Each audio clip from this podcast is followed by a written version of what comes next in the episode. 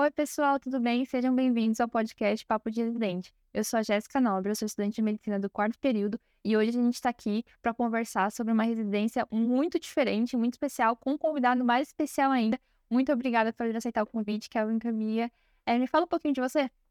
Bem, como você já me apresentou, né? Me chamo Kelvin, nasci aqui em São Paulo. Minha formação médica foi toda feita na Santa Casa de São Paulo, tanto a formação como médico e depois como residente, né? Também fiz a fisiatria na Santa Casa. Então, basicamente, sou nascido e criado na Santa Casa, né? Sou um filho da Santa Casa. Ah, que legal. Eu acho que eu não falei no começo, mas a gente vai falar hoje sobre fisiatria. E começando com a pergunta: o que é fisiatria? Porque é uma residência que eu nunca tinha ouvido falar, eu ouvi recentemente e que acho que a maior parte das pessoas também não conhece. Me fala um pouquinho sobre o que é a residência de fisiatria, o que é fisiatria. Tá. Fisiatria também pode ser conhecida como medicina física e reabilitação. É. Então a gente vai. É uma especialidade médica que a gente não usa tanto só a questão da doença, né?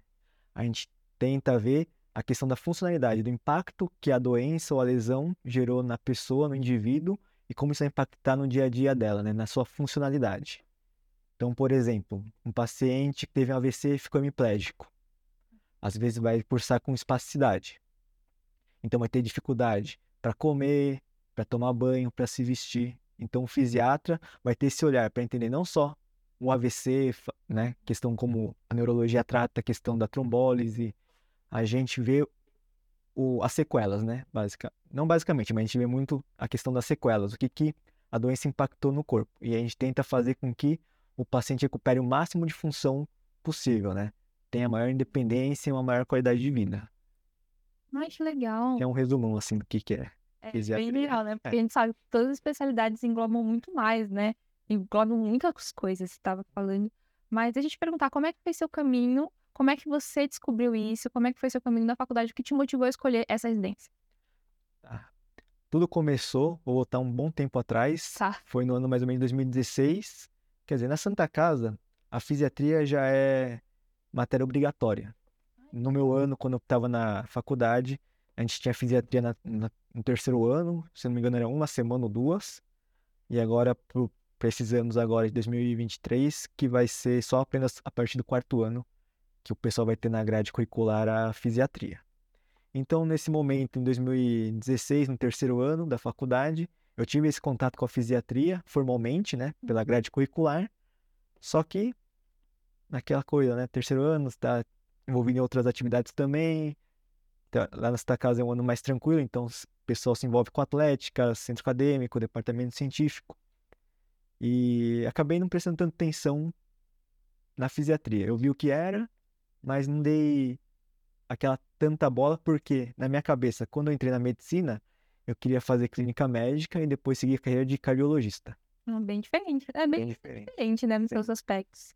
Tanto é que em 2015 eu fui presidente da Liga de Cardiologia, lá da Santa Casa. Legal. E aí em 2016 ou 2017, não me lembro, recordo o ano, fui secretário da Liga de Acupuntura. E aí lá o nosso orientador da liga é o Dr. Eduardo de Melo Carvalho Rocha, que ele é o responsável pelo programa de residência médica de fisiatria da Santa Casa e também é o atual presidente da Associação Brasileira de Medicina Física e Reabilitação. Então, como ele é nosso orientador e os ambulatórios da, fisia... da acupuntura da liga aconteciam também no mesmo local do ambulatório da fisiatria, inclusive eram pacientes selecionados dos ambulatórios, estavam com algum quadro de dor, ansiedade, que eram enviados para o nosso ambulatório da liga para estar realizando acupuntura, né? Que legal, porque são duas especialidades que andam bem juntas. Eu nunca tinha parado Sim. pensar. Eu sou vice-presidente da Liga de Acupuntura da Uhum. minha faculdade.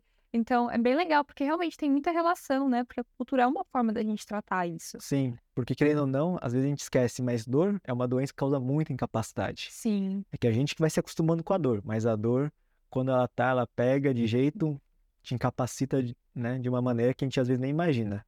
Só que nosso corpo vai se adaptando à dor, então às vezes a gente não vai dando tanta bola e aí vai cronificando essa dor, né? sim. É, aí, Teve um contato, né, na, isso, na liga. na liga, e aí esse meu chefe, né, o Dr. Eduardo, ele é um professor, um chefe muito aberto, então sempre trocava muita ideia com ele sobre a residência, especialidade. Só que eu também, ainda nesse período, eu tava Cardiologia. certeza que eu ia virar cardiologista, né? Tava Ah. com aquela certeza, falei, não, vou fazer cardio. Aí, no último ano da faculdade, 47 do segundo tempo, lá pro mês de agosto, que eu decidi. Falei, não, vou mudar, vou fazer fisiatria. Mas o que, foi essa minha mudança de chave? Foi que eu tenho um grande amigo, né? O Eduardo Camini, que se formou um ano antes de mim, e entrou na residência de fisiatria lá na Santa Casa. E aí eu pude ter um contato mais maior, né, com a especialidade, vendo como que era a vivência dele, a rotina, tudo mais, e conversando sobre futuro, né, que o mercado ainda para fisiatria é bem amplo, muito grande, está aquecido, né, existem muitos poucos fisiatras, então isso foi me despertando uma maior curiosidade. Então, no eletivo do sexto ano, eu passei na fisiatria, já para ver como que era a rotina, entender mais ou menos como que era a dinâmica lá, para ver se eu ia me enquadrar. E outro, outra coisa também é que eu valorizo muito meu sono. Sou uma pessoa que gosta de dormir à noite. Importante. Não gosto muito da plantão. Então, se eu fosse fazer cardiologia, vai ter que ver muito de plantão no começo, né? E na fisiatria a gente tem essa possibilidade de ficar mais em consultório, fazer, trabalhar em centro de reabilitação. E aí são mais horários comerciais, né? Então não precisa dar tanto plantão. A gente pode fazer interconsulta em hospitais para avaliar pacientes na enfermaria que precisam de uma coordenação da reabilitação, né? Então a gente tem esse papel também. Uma coisa que você falou que me chamou muita atenção é que você teve a fisiatria na grade curricular. Sim. Isso não é normal das faculdades, né? É uma coisa da Santa Casa mesmo? Eu sei que na Santa Casa e no, na USP tem. É, a minha Ah, faculdade não tem. Eu não conhecia. Que legal, mas é bem legal isso. De você poder ter contato com outras especialidades. Até porque, foi como você falou, o mercado da fisiatria é enorme. Sim. Porque dor a gente tem em muitos lugares, em muitos aspectos e de muitas formas, né? Sim, sim. Mas deixa eu te perguntar, é, como foi a sua expectativa para entrar na residência? E como é que é realmente a residência? Minha expectativa de entrar na residência, né? Que agora que eu já acabei, mas eu posso falar, tendo vivência com outros colegas que fizeram outras especialidades, independente da sua residência, da sua especialidade médica que você escolher, o caminho que você for escolher, qualquer residência você vai achar Pesado. pesado, que é um saco, cansativo, vai ficar estressado. Mesmo que minha carga horária seja for, era no horário comercial, né, Hum. das 8 às 5 da tarde, mesmo assim era cansativa a rotina, né, os atendimentos, tudo mais. Mas é, desculpa que eu me perdi na pergunta.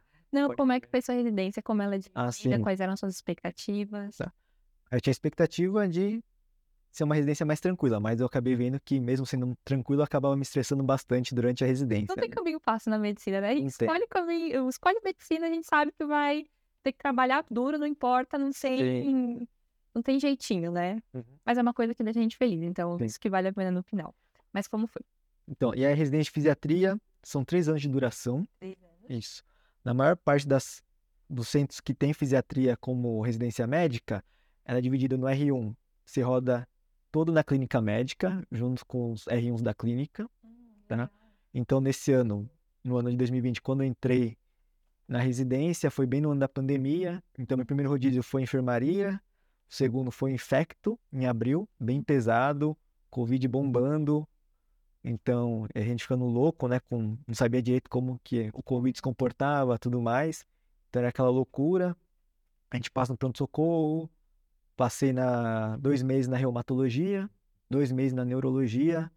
Passei também na geriatria, cardio e pneumo. Então, tem uma visão clínica bem ampla, né? Sim, Porque querendo ou não, fisiatra também tem que saber clínica, né? Querendo ou não, porque algumas doenças clínicas também são incapacitantes, então a gente tem que ter pelo menos o conhecimento básico dessas áreas. Sim. Esse foi o primeiro ano. Você chegou a dar plantão no primeiro ano? Dei bastante plantão, deu. Tinha é que a residência de fisiatria na Santa Casa, você tá isento dos plantões noturnos. Tirando no rodízio da UTI quando a gente passava, que aí como era esquema de plantão, então Tinha não tinha o que fazer. Se você estava no plantão noturno, 24, fazia tudo tranquilo, sem estresse.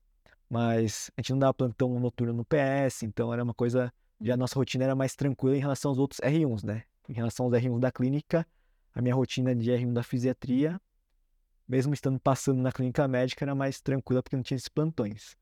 Então eu conseguia dar alguns plantões noturnos, Por fora, né? por fora, isso para complementar a renda, né, a bolsa da residência, que atualmente, posso falar o valor? Pode, claro. Então, que atualmente líquido é 3.500 reais. Né? Então, e quando você mora perto do hospital, mora em São Paulo, pessoas que mudam, Hum. 3.500 reais não dá para nada. Você mal paga o aluguel É. e sua subsistência básica, né? Seus alimentos, tudo mais, suas contas. E aí, para complementar essa renda, eu dava sempre de final de semana. Por que que eu dava só de final de semana? Porque conversando com médicos mais velhos, alguns chefes, até fazendo mentorias com o diretor da faculdade lá da Santa Casa, ele sempre me aconselhou, falou, Kelvin, a residência, muitos médicos falam, ah, residência, vou dar plantão, não vou estudar tanto, só vou tocar, vou aprender a fazer as coisas, né? De qualquer jeito, ter uma noção, que depois eu faço um fellowship, depois eu faço uma pós. Só que ele, esse meu professor falou, não, esse pessoal tá errado. O certo é você, agora na residência, residência é o período que você vai aprender sua especialidade médica. É nos dois primeiros anos do seu, da sua residência que você vai conhec- adquirir conhecimento mais ou menos de 80% de todo o conhecimento da sua especialidade. Então você tem que se afincar bastante nos estudos, né? E por isso mesmo seguindo esse conselho e também porque graças a Deus meus pais também tinham condição de estar me ajudando financeiramente ainda, eu tinha esse luxo de poder só dar plantão de final de semana, né? Para não chegar cansado e atrapalhar minhas atividades e a rotina da residência. E aí no segundo ano a gente é jogado no mundo da fisiatria, sem nunca ter tido contato no R1. É, assim, É, joga é. imersão total. Agora Tá, 100% de virou- psiquiatria. Primeiro de março do R2, você já tá na fisiatria, Já muda tudo. já muda tudo. Tem que saber toda a propedêutica neurológica, propedêutica ortopédica, que é uma coisa que às vezes eu acho que em muitas faculdades a gente não tem tanto contato. Ou se tem contato, é mais superficial numa aula de propedêutica, mas você passa batido, né? Faculdade forma médico generalista, né? É Exatamente. difícil, você passou direto, né? Da faculdade pra residência. Sim, Aí tem esse choque de mundo de especialidade, né? sim. Já te exige bem mais, não é? Mas médico generalista todo mundo ali já é, né? É um, é um passo a mais. Sim, que na faculdade a gente fica mais preocupado em fazer a propedêutica cardiológica, respiratória, né? Tentar auscultar um sopro. E a gente acaba não dando tanta bola para propedêutica neurológica, né? Mas é muito importante para a fisiatria e a propedêutica ortopédica também. Então, caí lá de paraquedas já, tendo que tocar ambulatório. E aí minha rotina na Santa Casa, né? Quem roda na fisiatria, pela fisiatria nos ambulatórios, nossa rotina é basicamente ambulatorial. E aí a gente tem ambulatórios da 8 ao meio-dia e da 1 às 17, né? E a Santa Casa, diferente de algumas outras outros serviços que tem fisiatria como residência, a gente tem os ambulatórios são divididos da seguinte forma: de manhã a gente tem os ambulatórios dos grandes incapacitados e de tarde o ambulatório dos pequenos incapacitados, né? Aí o que seriam esses grandes incapacitados, pequenos incapacitados? Grandes incapacitados são aqueles pacientes que devido a, a uma doença, a uma lesão, ficaram com uma grande incapacidade, né? Ficaram muito limitados, restritos. Um exemplo disso é um AVC de grande incapacitado, é um traumatismo, um TCE, né? Também. Depois o paciente pode ficar com sequelas, teve um acidente automobilístico, bateu a cabeça, ficou com alguma sequela também, né? Então, nosso, isso são os grandes, um exemplo de grandes.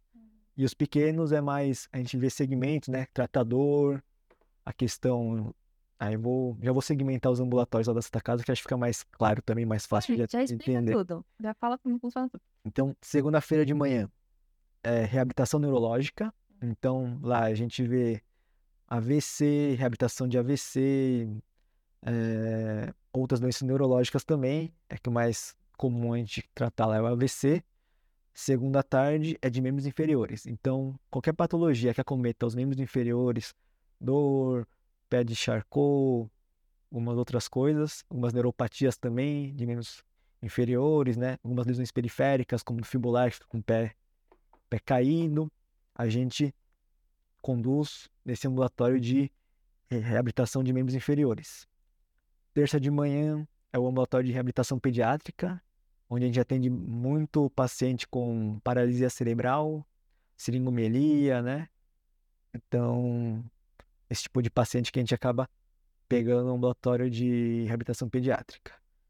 Já à tarde, terça-feira à tarde, é um ambulatório de toxina botulínica. Mas não é para questão estética, que o botox a gente consegue utilizar também para tratamento da espasticidade, né? Então, doenças que acarretam com espasticidade, como AVC, alguma lesão medular, né? E algumas outras doenças, a gente consegue estar tá aplicando toxina no músculo para estar tá relaxando, impedindo e com que fique mais fácil, né? Fique mais fácil a mobilização para o paciente ou cuidador, né? Então a gente visa muito a funcionalidade. Não é só porque o paciente tem uma espacidade que a gente vai aplicar lá, porque às vezes, um exemplo, isso que é interessante na fisiatria, que a gente não avalia só, porque era muito fácil. O paciente está hemiplégico com espasticidade, se aplica em todos os pontos que estão espásticos, resolveu. Resolveu, uhum. teoricamente. Só que na fisiatria a gente avalia o quê? Ah, o paciente consegue andar ainda? Consegue. Só que está com um braço em posição de flexão de cotovelo, flexão de punho, né? Posição clássica do Wernicke E aí, o que acontece?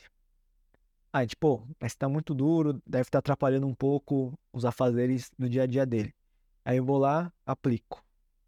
Melhorou. Só que às vezes você acaba soltando muito a musculatura, porque mesmo a gente tendo os protocolos de aplicação, cada organismo reage de um jeito à toxina. Então às vezes você deixa muito fraco. Aí ele fica com o braço todo caído. Uhum. Só que o que ele usava o braço antes, com aquela espacidade? Ele utilizava para carregar uma sacola de compra. Porque já que estava assim, ele botava a sacola, apoiava. Ou seja, quando a gente aplicou o Botox, não levando em consideração a funcionalidade da espasticidade, uhum. a gente acabou prejudicando ele funcionalmente. Então, uma coisa que ele faz, conseguia fazer antes, que era carregar as compras, ele não faz, ele não faz mais, entendeu? Então, isso a gente tem que tomar muito cuidado quando a gente vai avaliar fazer aplicação de toxina botulínica para espasticidade, né? A gente também trata distonias, espasmos nesse ambulatório. E é basicamente a aplicação. A gente vai estuda caso a caso, né? Se tem indicação ou não da aplicação. E aí, nesse ambulatório que a gente faz a aplicação, aprende realmente os pontos, toda a técnica para tratar a espasticidade através da toxina botulínica. E quarta-feira de manhã, são os lisados medulares, né? Pacientes que tiveram trauma grave, caiu de uma grande altura, ficaram tetraplégicos, paraplégicos, né? Tiveram uma lesão medular, estão nesse ambulatório. À tarde, quarta-feira à tarde, é o ambulatório de reabilitação geral e osteoartrite. E nesse ambulatório, a gente trata bastante quadros de osteoartrite, mas também é um ambulatório que, quando a especialidade, outras especialidades do hospital não sabem para qual ambulatório nosso mandar, eles mandam para o Reab geral para a gente fazer meio que uma triagem. Ou se fica mesmo no nosso ambulatório de reabilitação geral, ou se a gente encaminha para o Reab neuro, Reab pediátrico, reabilitação de membros inferiores. Então a gente consegue fazer esse direcionamento da melhor forma, né? Para também controlar o fluxo dos ambulatórios, né? Senão fica uma coisa muito só tocação e não é isso que a gente quer. E Quinta-feira de manhã tem nossa reunião clínica, que é coordenada por um professor, um dos pais da fisiatria aqui no Brasil, o Dr. Sérgio Lianza. Então ele também é quem orienta, coordena toda a reunião clínica, né? Então os residentes preparam um caso que a gente vê durante a semana, ou no ambulatório, ou nas enfermarias, que a gente também faz interconsulta. E aí se tem algum caso, por exemplo, amanhã vai ter apresentação, caso de fibromialgia, e aí tem esse caso clínico, a gente mostra quais foram as nossas condutas para esse paciente da fibromialgia. Logo em seguida, a gente tem a parte teórica sobre a fibromialgia, sobre determinada doença que foi abordada no caso clínico, né? E aí tem toda uma discussão com ele, é muito enriquecedor, né? Ouvir ele falar, um dos pais da fisiatria, tá nativo ainda, então é bem legal ter esse contato, uma grande referência. E aí, quinta tarde, ambulatório de membros superiores, a gente pega muita lesão de ombro, epicondilite, né? Lesões de manguito, é, algumas os na mão, né? Osteoartrite na mão. Então a gente, é, síndrome do carpo também a gente trata bastante.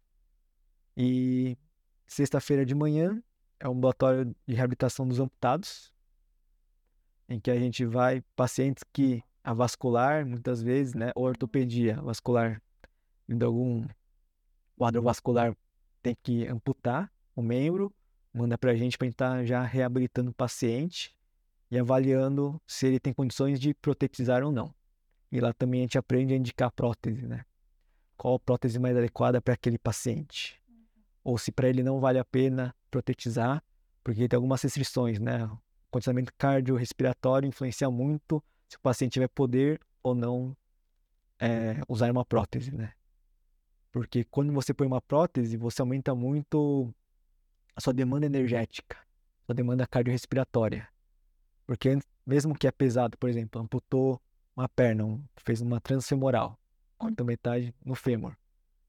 Mesmo que a nossa perna perdeu um peso, né? Querendo ou não, você acaba tendo uma demanda energética muito grande para sustentar a prótese, porque a prótese é um peso a mais que não vai ter aquela musculatura para estar tá... exatamente da mesma forma. Então você tem que ter um gasto energético maior para estar tá conseguindo usar, deambular corretamente. Uhum. E isso a gente tem que avaliar se o paciente vai ter essa condição ou não de suportar a prótese. Então a gente também avalia todo o quadro clínico do paciente né, de uma forma global. E a gente avalia. Ela também a gente indica algumas órteses, né? Por exemplo, pacientes que têm espacidade pé-equino, a gente indica umas órteses suropodálicas, aí dependendo do grau de espasticidade, ou é suropodálica rígida ou suropodálica semi-rígida, né? E aí vai. E aí, sexta-feira à tarde, ambulatório de coluna. A gente pega uns pacientes com lombalgia, né? Que é uma das principais queixas que acomete a população, que vão procurar o pronto-socorro. A gente pega lá a lombalgia, então. É, é muita coisa, é né? Muita coisa. É, tudo, é muita coisa, você me falou. É, realmente, o perfil do paciente varia bastante, né? Uhum. Tanto de dor, você falou dos pacientes pediátricos, o perfil varia bastante. Mas deixa eu te perguntar, qual que é a visão que difere, qual que é o diferencial do fisiatra para tratador? Quais são os tá. recursos, as ferramentas que vocês usam que seriam um diferencial? Tá. Na fisiatria, a gente consegue fazer agulhamento a seco para liberar os pontos gatilhos da musculatura, né, da síndrome dolorosa miofacial. A gente consegue fazer aplicação de mesoterapia, não sei se já ouviu falar. A gente faz uma mistura de medicações. Normalmente a gente utiliza lá na Santa Casa porque é SUS, a gente utiliza essa mistura que é o diclofenaco, lidocaína e soro fisiológico. Uhum. O agente principal anti-inflamatório, né, que a gente, é o diclofenaco, que a gente mistura na seringa, pega a agulha hipodérmica e faz aplicações no subcutâneo. Então, e isso vai, ao longo do tempo, vai liberando o anti-inflamatório e vai aliviando a dor. A gente também faz alguns bloqueios nervosos periféricos guiados por ultrassom. Tá lá no nosso ambulatório, a gente tem um ultrassom portátil. A gente consegue fazer, a gente faz bloqueio genicular quando o paciente tem uma osteoartrite de joelho muito grave, tá com um quadro de dor muito intensa, gente consegue fazer esses bloqueios periféricos, né? E também a gente consegue fazer é, bloqueios de ponto gatilho com lidocaína também. Outro bloqueio periférico que a gente faz, que é muito comum gente fazer, é bloqueio de supra, né? para estar tá aliviando dor no ombro, no braço, assim, que dá um bom alívio.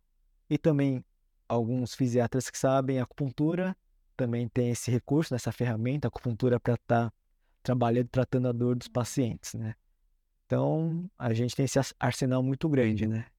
Sim, e é muito importante, né? Porque você tem que acompanhar o paciente para saber se vai dar certo, o que o paciente precisa.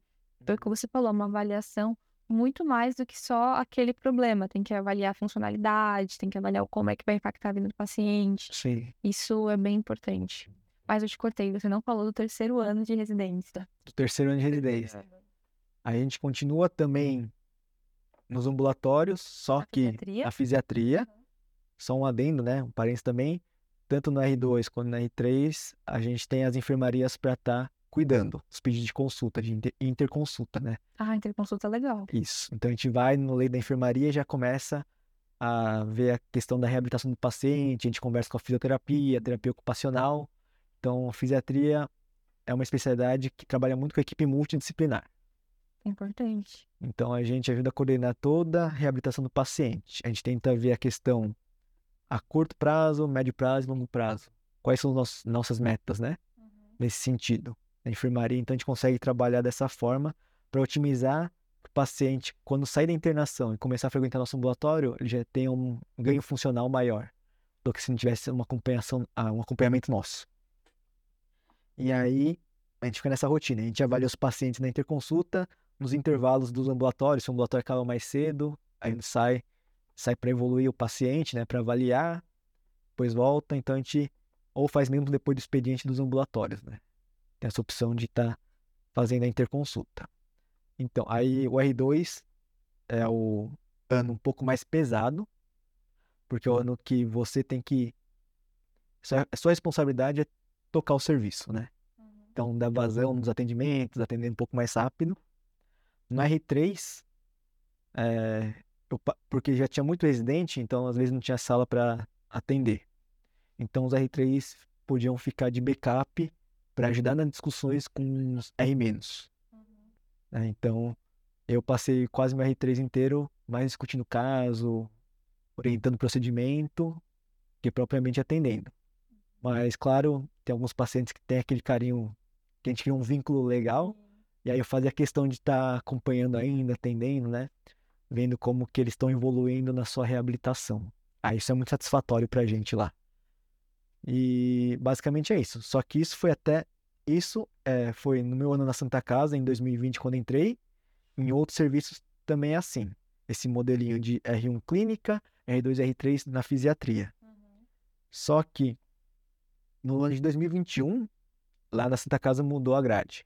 Hum, é que... Então, agora, atualmente, são seis meses de clínica que os R1 passam, alter... em meses alternados, né? Seis, seis meses seguidos, e cinco meses mesclado na fisiatria. E um mês de férias. Isso no R1. No R1. R1, tá. Só que no R2 e R3 é totalmente uma imersão na fisiatria. Só que a vantagem é, quando você cai no R2 agora, você já tem uma base maior. Você sabe mais ou menos, já teve contato. Então você consegue tocar melhor o serviço, ter mais confiança para discutir os casos, dar sugestões, né? Então isso é muito interessante. E aí, eu acho que esse modelo que a Santa Casa adotou é legal por esse aspecto, né? Você passa a já integrar a equipe e ver como que é a rotina, como que funciona. Né? Só que um problema que também eu acho que às vezes é que fica muito repetido todos os anos, né? Muito repetitivo. Então, às vezes, você acaba cansando, ficando meio saturado da mesma rotina. Mas, né? prós e contras aí dessa mudança. Mas acho que para quem entrou depois de mim, a turma de residentes agora, estão satisfeitos sim com esse novo modelo de seis meses de clínica no R1, cinco meses de clínica no é fisiatria, isso. Porque igual, agora eles não caem igual de paraquedas igual eu, tendo que saber reabilitação neurológica de manhã, saber exame ortopédico à tarde, saber os pontos para toxina botulínica. Então, é bem melhor. Então, eles já chegam, não chegam mais virgens na fisiatria, né? Já tem uma experiência prévia e já conseguem tocar melhor o serviço, atender e discutir melhor os casos, né? E qual que você acha que é o diferencial da Santa Casa na residência de fisiatria? Porque agora você já formou, você já tem uhum. contato com outros residentes de outros lugares. Qual você acha que é o diferencial da Santa Casa? O diferencial da Santa Casa, a gente ganha muito pela questão de volume de paciente, eu acho. Isso é importante muito volume, tem muito paciente, muita demanda. E também uma coisa vantajosa desta casa é essa proximidade que a gente tem com os chefes nos ambulatórios. Então, querendo ou não, muitos dos chefes fizeram Santa Casa, se formaram lá.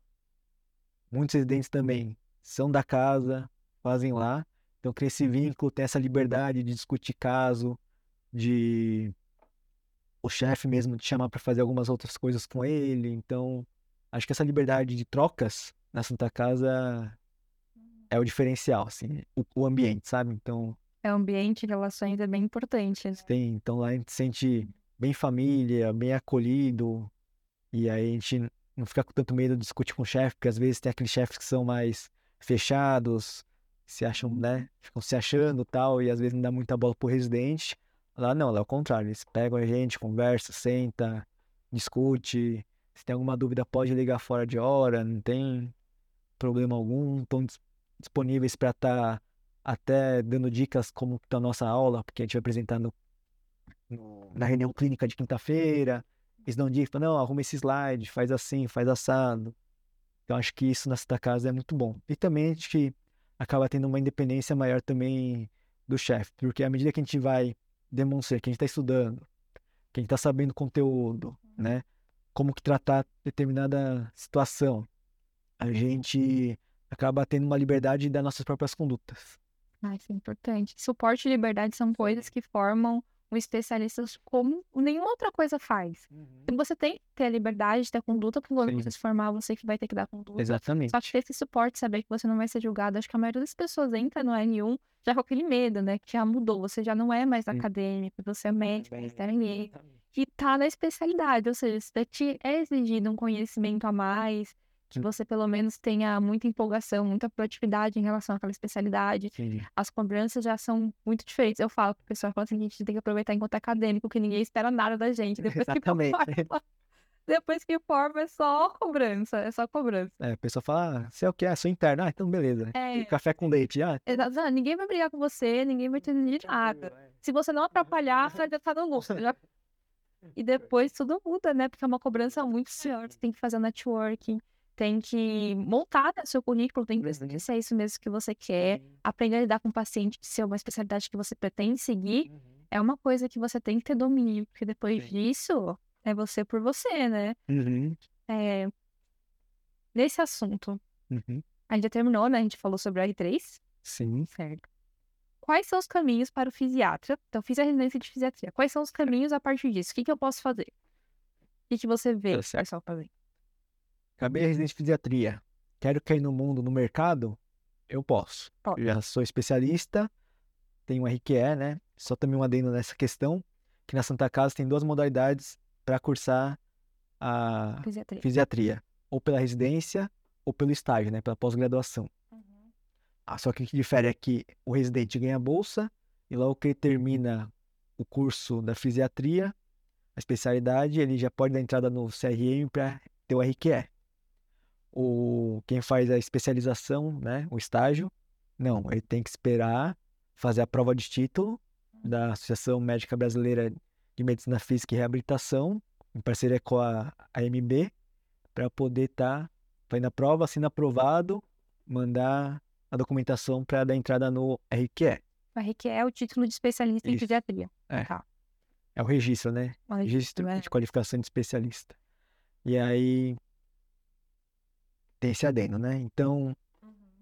alguns, alguns colegas meus que fizeram estágio tiveram que, estão tendo que esperar um pouco ainda, porque a prova foi agora em abril, então demora mais ou menos um mês depois que sai a aprovação para o CRM liberar, né? Mas, beleza. No meu caso, acabei a residência, cansei de ficar estudando, maratonando coisas, né? Acadêmicas, quero cair na vida. Eu já posso já sou um fisiatra, tenho meu título de especialista, posso atuar na área sem problema algum. E os caminhos são: ou eu posso seguir para o consultório particular, ou eu posso trabalhar em um centro de reabilitação, como a Rede Luci Montoro ou Sara Kubitschek. Que legal. É, posso trabalhar também em enfermarias, né? Tanto de hospitais como daycare ou fazer um home care também para articular a questão da reabilitação dos pacientes internados, né? Que tem que ter em mente que o fisiatra também é responsável por coordenar toda a questão da reabilitação do paciente, né? Então a gente vai conversar com a físio, a gente vai avaliar o paciente. Obviamente que a gente vai falar o que a físio realmente tem que fazer. A gente fala, ó, para esse paciente mais indicado no momento, a gente acha que tem que fortalecer tais tais grupamentos, tais tais tipos de alongamento.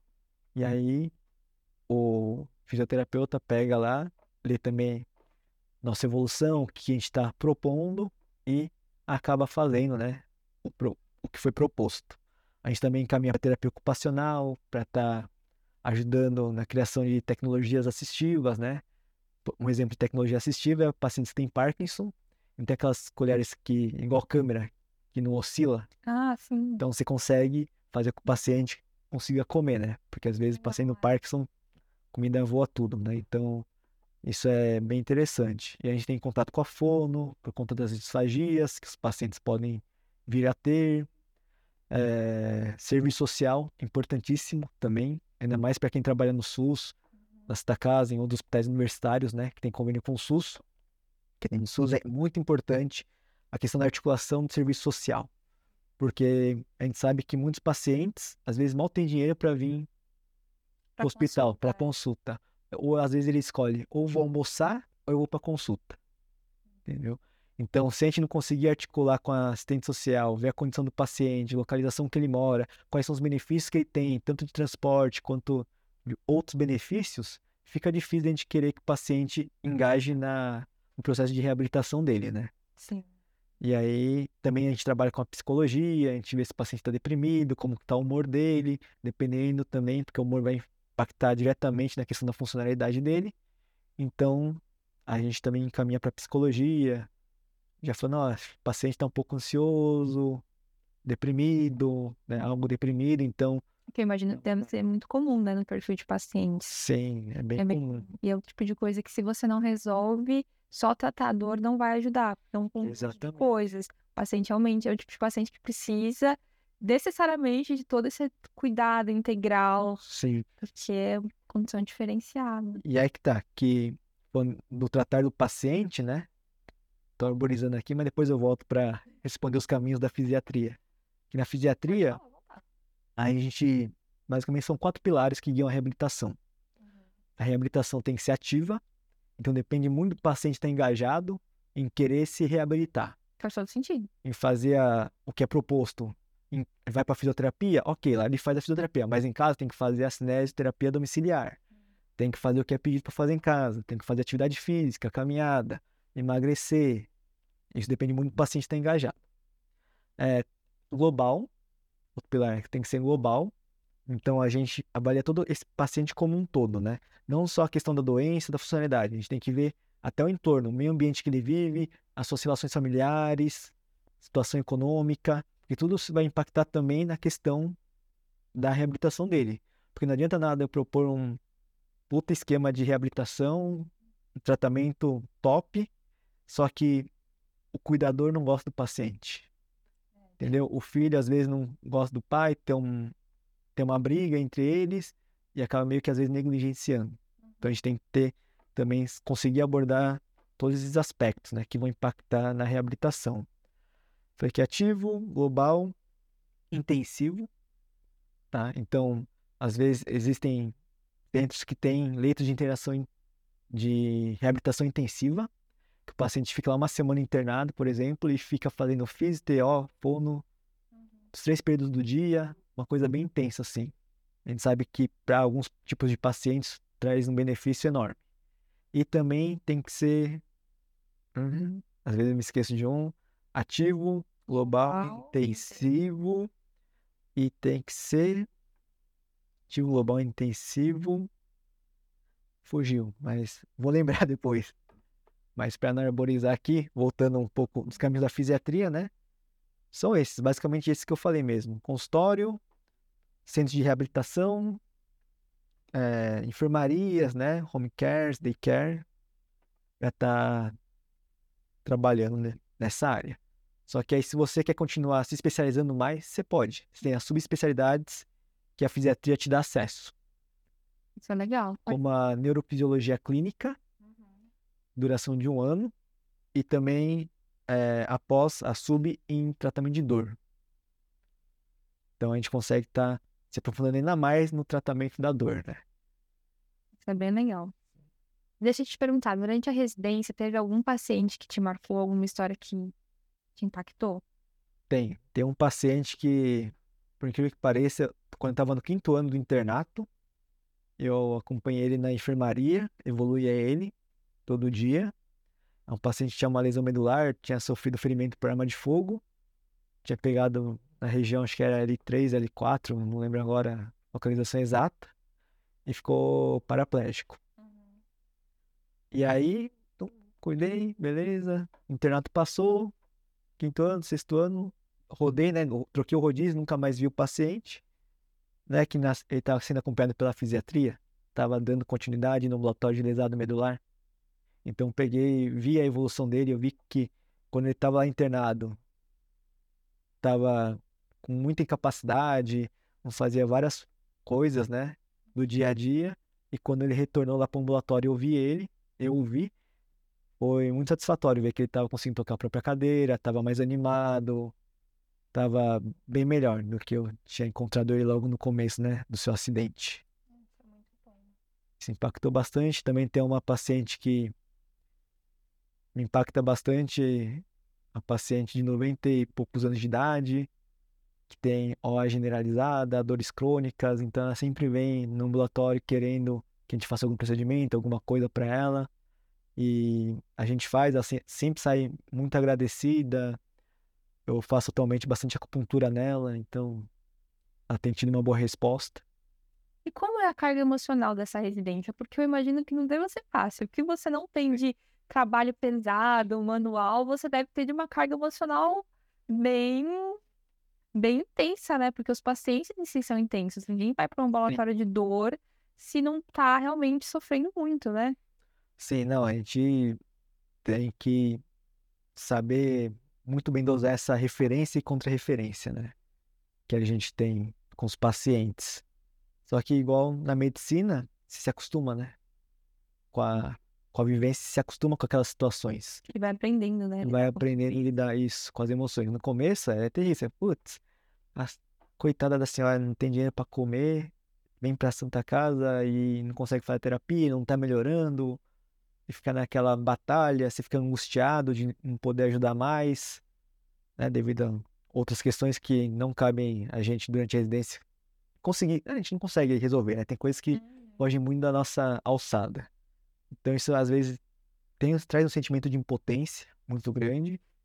Só que também aqueles casos que dão certo, que o paciente se reabilita, o paciente retorna com algumas funcionalidades, algumas funções, melhora, né? melhora consegue estar mais independente. Nossa, é uma satisfação enorme. Ver pacientes com AVC que estão andando normal, estão bem, a sequela ficou muito branda, quase nem percebe se o paciente teve AVC ou não. Isso é muito satisfatório para a gente, né? Na fisiatria, na reabilitação. É, acho que a família também fica muito grata, né? É uma relação porque é, a pessoa só tem a ganhar, né? Com certeza. Melhorar a qualidade de vida, melhorar a dor, acho que torna o ambiente todo familiar melhor, né? Sim. Porque ver até para a família, ver as pessoas com dor é complicado. Uhum. É bem complicado. A gente fala muito de dor, mas a fisiatria não, não aborda só dor, tá? Ah, ah, então vamos falar da dor. Não, mas é, é que a dor é uma coisa que limita muito os pacientes, né? As pessoas. Sim. É muito incapacitante. Mas a gente trabalha muito além da dor. A gente avalia outras doenças, outros quadros clínicos também para estar tá avaliando a questão da funcionalidade do paciente, né? Mas dor, sim, eu gosto de falar de dor porque é uma área que eu me interesso. Tenho Só interesse. isso, né? É, em tratamento de terapias prânicas de choque. Sou monitor, né? Aqui no HC, no IoT, nessa pós, que foi criada esse ano. Eu já entrei como monitor. E tô pensando fazer seriamente, futuramente, após de acupuntura e após em dor também. Me especializar ainda mais no tratamento de dor, que para mim, esse foi o que me mais me motivou, mais me ganhou na fisiatria. Foi esse saber manejar a dor tanto dor crônica com procedimentos ou sabendo manejar os fármacos corretos para tratamento da dor crônica. E ter várias ferramentas para isso, né? Sim. Porque a gente não resolve dor só com uma coisa ou resolvendo só aquele ponto. A uhum. dor é muito mais do que só a sensação física, né? Você tem que olhar uhum. todo o paciente, tem que entender o contexto que ele está. É realmente uma coisa muito importante. É uma das piores sequelas que uma pessoa pode ter é uma dor crônica que ela vai Sim. levar para o resto da vida. É uma coisa que você conseguindo tratar é uhum. sensacional. Sim, tem pacientes que chegam pra gente com uma lombalgia muito intensa e a gente faz um bloqueio do ponto gatilho com lido. Nossa, doutor, tô bem melhor, agora consigo andar. Nossa, melhorou muito minhas costas, obrigado. Já sai super feliz, satisfeito e a gente também, né? Sim. Em contrapartida, a gente também já fica feliz, satisfeito com o resultado, ver que o paciente está melhor, vai conseguir aderir às terapias, e isso faz toda a diferença pra gente, né? Esse sentimento. Então, tem um sentimento, sensação da situação que às vezes o clima fica pesado, né? Por diversas situações, mas também tem esses momentos de alegria que equilibram tudo e deixam o ambiente mais agradável. E você acha que tem algum perfil de aluno que vai gostar mais de fisiatria? Tipo, ah, o aluno que gosta muito de clínica, o aluno que gosta de acupuntura, qual você acha que é o perfil de aluno que gosta de fisiatria que você acha que ele deve dar uma olhada na residência? Aquele, aquele aluno que ainda está em dúvida, neuro, ortopedia, mas às vezes não quer só trabalhar com neurologia, não quer operar na ortopedia, uhum. então pode vir para fisiatria, conhecer, para ver se interessa, se faz sentido para a pessoa, né? Porque a gente tem esse contato muito íntimo com ortopedia, neuro, reumato, então a gente acaba tendo esse tipo de pessoas que têm essa dúvida, né? Igual também tinha de ser clínico e depois cardio. Acabei indo. Eu gosto de fazer procedimentos, né? Não muito invasivos, não precisa de centro cirúrgico. E na fisiatria você consegue. Você consegue fazer procedimentos, consegue só fazer atendimento ambulatorial. Então, quem não tem aquela necessidade de entrar no centro cirúrgico, de operar, vem conhecer a fisiatria. Vai que se encontra.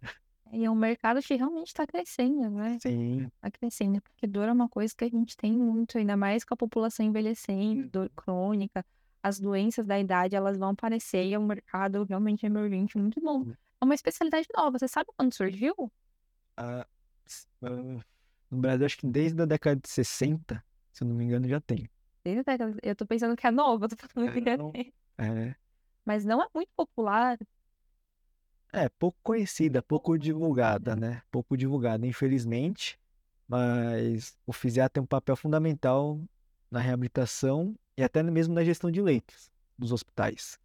Então, o fisiatra também pode ter esse papel de gestor, porque coordenando a reabilitação dos pacientes, você consegue fazer com que o paciente que, teoricamente, se não tivesse o fisiatra lá, não tivesse essa coordenação de cuidados, essa coordenação de cuidados, ficaria um tempo muito maior ocupando um leito. E com o fisiatra a gente consegue otimizar a reabilitação com que esse período de interação diminua, consiga dar vazão. Isso é muito importante no SUS, né? É. Que a demanda é muito alta, falta leitos às vezes. Então a gente, fisiatra tem esse papel também administrativo, digamos assim, em parte, né? Que a gente pode estar cuidando. Faltou a gente falar alguma coisa importante sobre fisiatria? E. Você consiga lembrar. Deixa eu ver. Eu acho que não. Acho que a gente contemplou bastante coisa. Bastante coisa mesmo. A gente falou sobre o que é fisiatria, como ela é na Santa Casa, a gente conversou um pouco sobre os tipos de pacientes, sobre os perfis, Sim. a gente falou sobre os procedimentos, sobre o mercado de trabalho, Uhum. sobre a carga mesmo da residência, expectativas. Acho que a gente falou os principais pontos. Uhum. Acho que a gente con- conseguiu contemplar bastante coisa nessa conversa aqui. É bom para o pessoal de casa poder entender um pouco mais, conhecer mais, né? Uhum. E pensando nisso, o que, que você daria de dica para quem pensa em fazer fisiatria? A dica que eu dou é vá conhecer algum serviço. Isso é importante. Vá conhecer algum serviço. Porque se às vezes você não tem na sua faculdade, na sua instituição, procure a gente. Pode mesmo me procurar, que eu tenho um contato muito aberto com o doutor Eduardo. Então consigo organ- organizar visitas na, na rotina, né? No ambulatório da fisiatria lá da sua casa. Vai procurar também, mas não visite só um, um ambulatório, um, um centro, né, de reabilitação, uma residência só. Conheça várias. Tenta ir para o IANSP, tente aqui para o HC, né, no INREA, ou tente fazer algum estágio, conhecer a rede Luci Montoro. Tem que correr um pouco atrás para quem não tem no serviço, né, próprio lá. Correr atrás um pouco, mas saiba que na Santa Casa as portas estão sempre abertas para quem quiser conhecer a fisiatria, pode entrar em contato comigo, que eu consigo estar articulando essas visitas, né? De forma que não atrapalhe também o atendimento dos pacientes, mas também que a pessoa consiga aproveitar e entender um pouco do que, que é fisiatria, né? Do que, que é medicina física e reabilitação. Nossa, muito obrigada. Eu vou falar uma coisa. Você deu a dica mais pragmática, que foi o quê? Conheça os serviços, conheça a especialidade, que é o melhor caminho para a pessoa realmente decidir, conhecer de verdade, saber se é isso que ela quer, porque muitas vezes é identificação. É, conhecer o serviço, porque ouvir uma coisa, conversar com outros profissionais também é bem importante. Acho que é E, uma ótima, uma ótima dica. e conhecer serviços diferentes, aí você tem uma visão um pouco diferente também da sua especialidade. Porque tem serviços que são mais acadêmicos, tem serviços que são mais práticos. E às vezes, se você é uma pessoa que gosta de ter aulas formais, gosta de ter mais as coisas dadas assim mais de bandeja, o conteúdo da residência, né, da especialidade, talvez você não se enquadre numa residência em que o foco seja mais a prática, mais mão na massa, você ser mais autodidata. Então, não se limite para escolher a fisiatria apenas com ensino serviço. Conheça o máximo de serviço que puder, porque cada um serviço tem seu perfil. Legal. Acho que essa é a dica que eu dou aí para quem está na dúvida, quem ficou interessado. Então, pode entrar em contato comigo que eu organizo a visita lá na Santa Casa.